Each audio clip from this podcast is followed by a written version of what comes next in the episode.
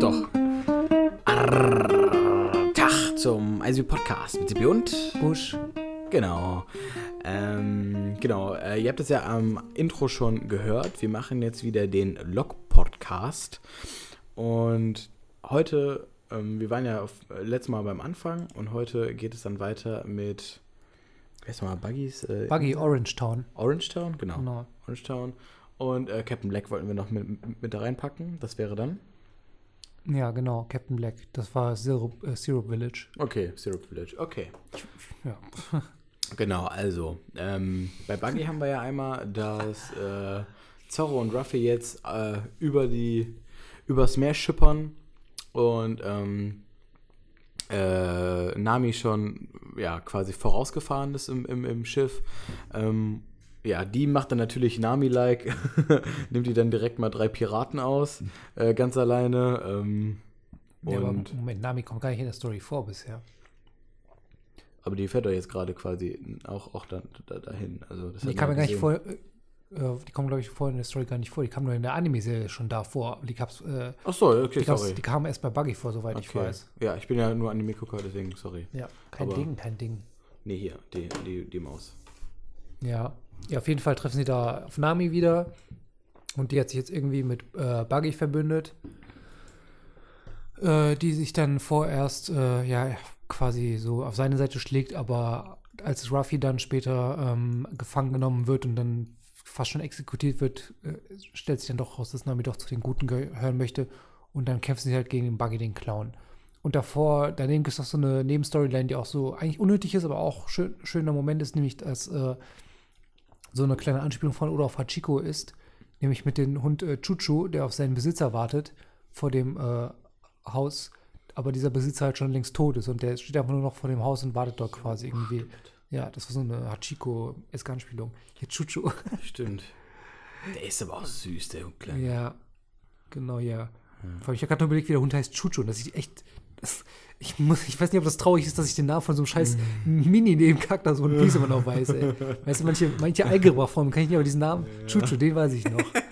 Aber der ist auch krass süß einfach. Ja, also okay. von daher. Ja, wie gesagt, der kämpft dann halt gegen Buggy und äh, ja.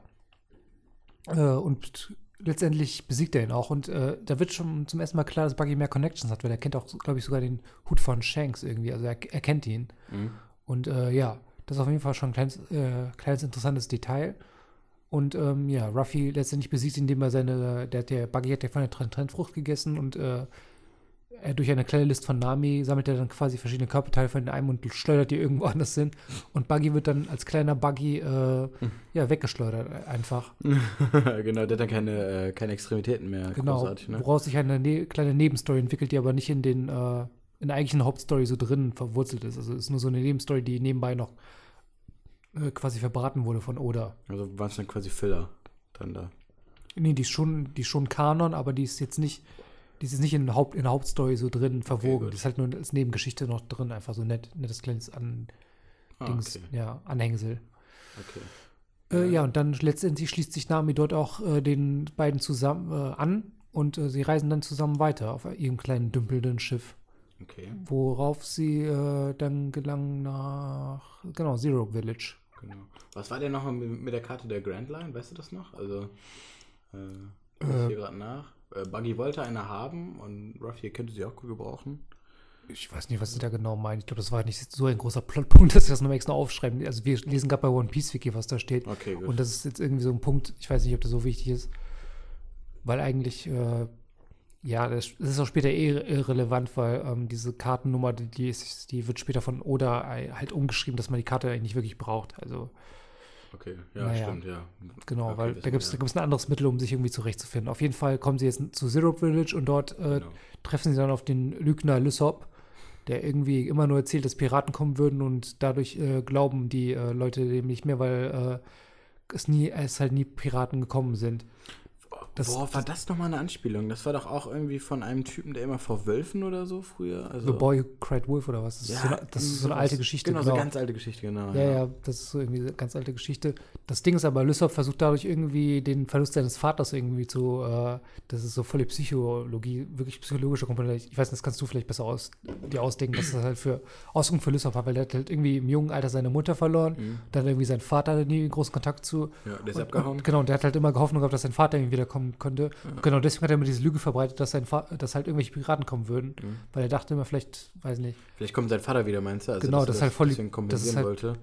Ich finde, Lysop's Story ist immer so unterschätzt, weil es eigentlich so voll interessant, von der Psychologie interessant ist, warum er die ganze Zeit lügt. So, warum er so ein chronischer Lü- Ja. Lügner ist. Das hat ja Das was ist halt- von, ähm, weiß ich nicht, also für mich erinnert das so ein bisschen, das ist natürlich mega die Kü Küchenpsychologie und so, aber für mich erinnert das halt eben so ein bisschen, halt eben nicht genug Zu Zuwendung bekommen und so, ähm, weil keine Eltern, ist ja logisch, und dann äh, immer wieder auf Zuwendung suchen quasi und dann halt eben auch mal dann die Realität so drehen, Hauptsache die Aufmerksamkeit und Zuwendung, ja, ähm, kommt auf einen selber dann zu, also so hört sich das für mich gerade an. Ist auf jeden Fall, also ganz im Ernst, also ich finde auch in diesen ganzen anderen Stories, in den ganzen anderen Hinter Hintergrundstories, tritt Lysop echt mega weit zurück.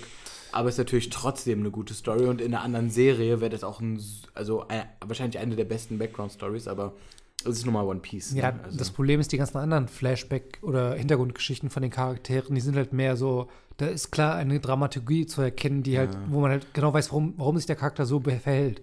Bei Lysop, ex expliziter meinst du? genau, ne? und ja. bei Lysop ist es halt eher subtiler, finde ich so. Das ist, halt, Stimmt schon. das ist halt immer so Lysops Ja. Komponente. Das ist immer so der, der Charakter, der eigentlich so für mich mit mehr am menschlichsten ist. Die anderen sind alle ein bisschen immer so überzogen, die haben immer so leicht überzogene Geschichten, so halt auch San, Sanjis Kindheit allein, was er da verbracht hat, das sind halt über krasse äh, Dimensionen, wenn man sich das so vorstellt.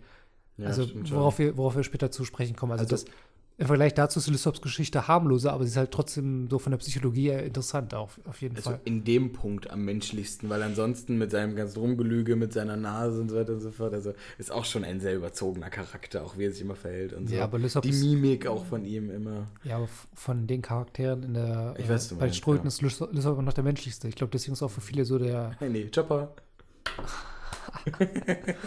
Ja, aber wirklich.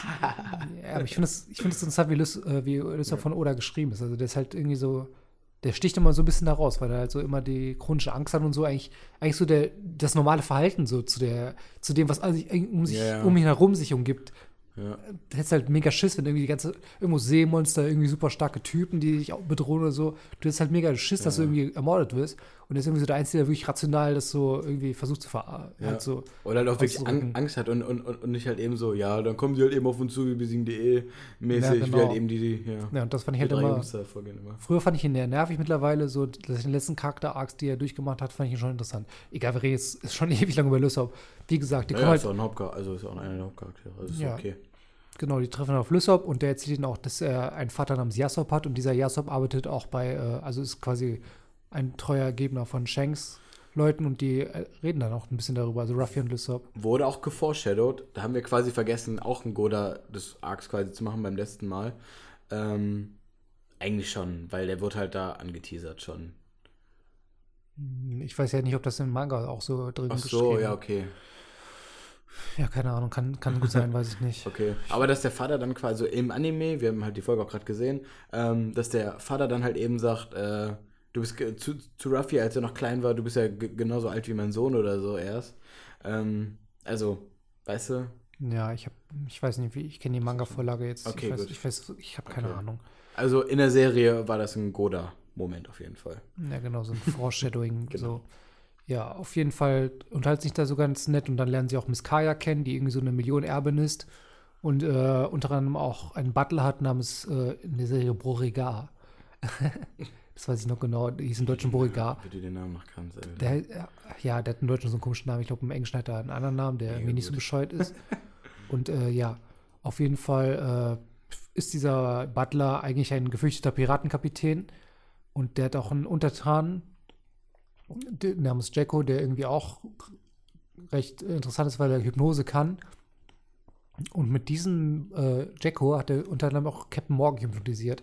Der hat dann quasi eine äh, Identitätsfälschung gemacht, so dass Captain Morgan irgendwie zum Rang aufgestiegen ist. Das fand ich auch irgendwie so, ein, so eine Plotline, die voll, die heute okay typisch Oder-esk war, aber damals war das schon, Mhm. wo East Blue eigentlich alles noch simpler gehalten ist, das war schon eine richtig verzwickte, äh, Stimmt. verzwickte Sto Storyline. Das ist irgendwie der eine, eine Piratenkapitän auf den anderen voll den Einfluss gehabt hatte. Ja, Captain Black hat auf jeden Fall irgendwie seine Taten vertuscht. Und jetzt ist er eigentlich, äh, ja, jetzt wollte er sich auf dem Dorf da breit machen, wollte halt die Millionen von der Miss Kaya erben. Und ja, er wollte sie umbringen, aber erstmal sollte sie so einen Vertrag unterschreiben, aber sie wollte, äh, sie hat sich natürlich gegen gewehrt und genau in diesem Moment waren halt Ruffy und so in dem Dorf. Und ja, letztendlich äh, wenn sie da, haben sie dann auch gegen Captain Black gekämpft und haben ihn dann noch, äh, tja, besiegt. Was ich interessant finde an dem Arc ist auch, dass Captain Black so eine Fähigkeit, die ähnlich zu einer anderen Attacke ist, nämlich einer äh, späteren Bande, die wir noch kennenlernen werden. Und ich weiß nicht genau, ob das schon Odas an, keine Ahnung, ein Gedanke von Oda war, so eine Technik einzusetzen, die so ähnlich ist, nämlich hier der Todesbuckel, wie er im Deutschen heißt, Mhm. ist ähnlich zu Rasur von äh, CP9. Todesbuckel. Wie hieß er? Also? Und, und der Sprecher von Captain Black ist auch äh, Buzz Lightyear. Todesbuckel. Oh, geniale Idee, einfach. Das ist Ja, aber der, der, der baumelt ja so. Ja, genau, genau. Das sieht mega scary aus. Ja, das ist mega scary. Vor, allem, vor allem mal dieser Move mit seinem Handballen hier. Ey, aber den liebe ich, den habe ich auch nachgemacht mal eine Zeit lang. Also, Ja. ähm, der richtet halt seine Brille mit seinem Handballen und probiert mal das zu machen einfach. Es ist einfach mega cool. Ich habe auch mal eine, eine Zeit lang meine Brille mit dem Harald Schmidt-Move ähm, gerichtet. Das ist nämlich, wenn du einmal komplett mit deiner ganzen Handspanne an die Bügel deines, äh, deiner Brille gehst und dann quasi deine Augen mit deiner Hand verdeckst. Das ist nämlich mega arrogant. Du, du signalisierst dann quasi damit, ich muss gar nicht dem Gesch- Geschehen gerade folgen, um immer präsent zu sein. So. ja, den mache ich auch gerne. Ja. und halt den Todesbuckel, den mache ich natürlich auch ganz gerne so in der U-Bahn, damit ich auch mal ein bisschen Platz kriege und so. Ja, oder hin, hin in der WG. Wenn du zur Küche musst. Naja, auf jeden Genau. Fall. Exakt. Ähm, ja, genau. Sag mal, Sippi, bringst du die Wäsche weg? Todesbuckel. Ja, okay, ich mach's dann. Chill mal wieder. Ja, auf jeden Fall besiegten die dann den. ja, und als Dank dafür erhalten sie dann die Flying Lamb von Miss Kaya. Das ist ein ei- schönes altes Schiff mit einem Lämpchen als, äh, wie heißt es, mehr, ähm, wie heißt es auf dem Kopf? Ach Gott, äh. Ga Galionsfigur? Galionsfigur, genau. Als Lämpchen als Galionsfigur. Was ich auch schon interessant finde, weil Lamp ist halt so irgendwie sehr ein eher christliches Symbol. Ja. Also auch wieder Vorstellung im Deutschen. Im Englischen heißt das äh, Ship Going Mary, aber ich weiß nicht, was ist Mary? Ich glaube auch Lämpchen irgendwie sowas in die Richtung. Na, auf jeden Fall, äh, ja. Lysop kommt auch in die Mannschaft und damit sind sie jetzt vier Leute, nämlich Ruffy, Zorro, Nami und Lysop. Und äh, ja, das war's schon jetzt mit diesen äh, beiden Arcs. Also Mhm. gab es da noch ein Goda, genau, Lysops, äh, einmal waren da in Orange Town, haben da zum ersten Mal äh, Ruffys Ambitionen, kam Ruffys Ambitionen heraus, dass er halt einen Musiker in seiner Crew haben möchte, Mhm. aber wird bisher noch nicht ernst genommen. Und äh, ja, wie sich das so weiterentwickeln wird, wird man sehen. Und jetzt bei äh, Zero Village, äh, da fangen halt Lysops Lügen an. Er ist ein chronischer Lügner, erzählt immer wieder Lügen. Auch Miss Kai hat er ständig Lügen erzählt, um sie wieder aufzuheitern oder so. Und die hat er halt nie ernst genommen. Aber die Sache ist, und diese Theorie äh, ist ein, weiß nicht, ein sehr umgängige in den äh, One Piece Foren, ist, dass äh, alle von Usops Lügen irgendwie wahr werden. Weil bisher haben sich irgendwie von seinen, was weiß ich, 20 Lügen, haben sich vielleicht schon sogar fünf bis zehn schon als wahr herausgestellt. Also irgendwann hat er sowas ähnliches in ähnlicher Form halt schon erlebt in, seinen, in seiner Ja. äh, halt in der Geschichte.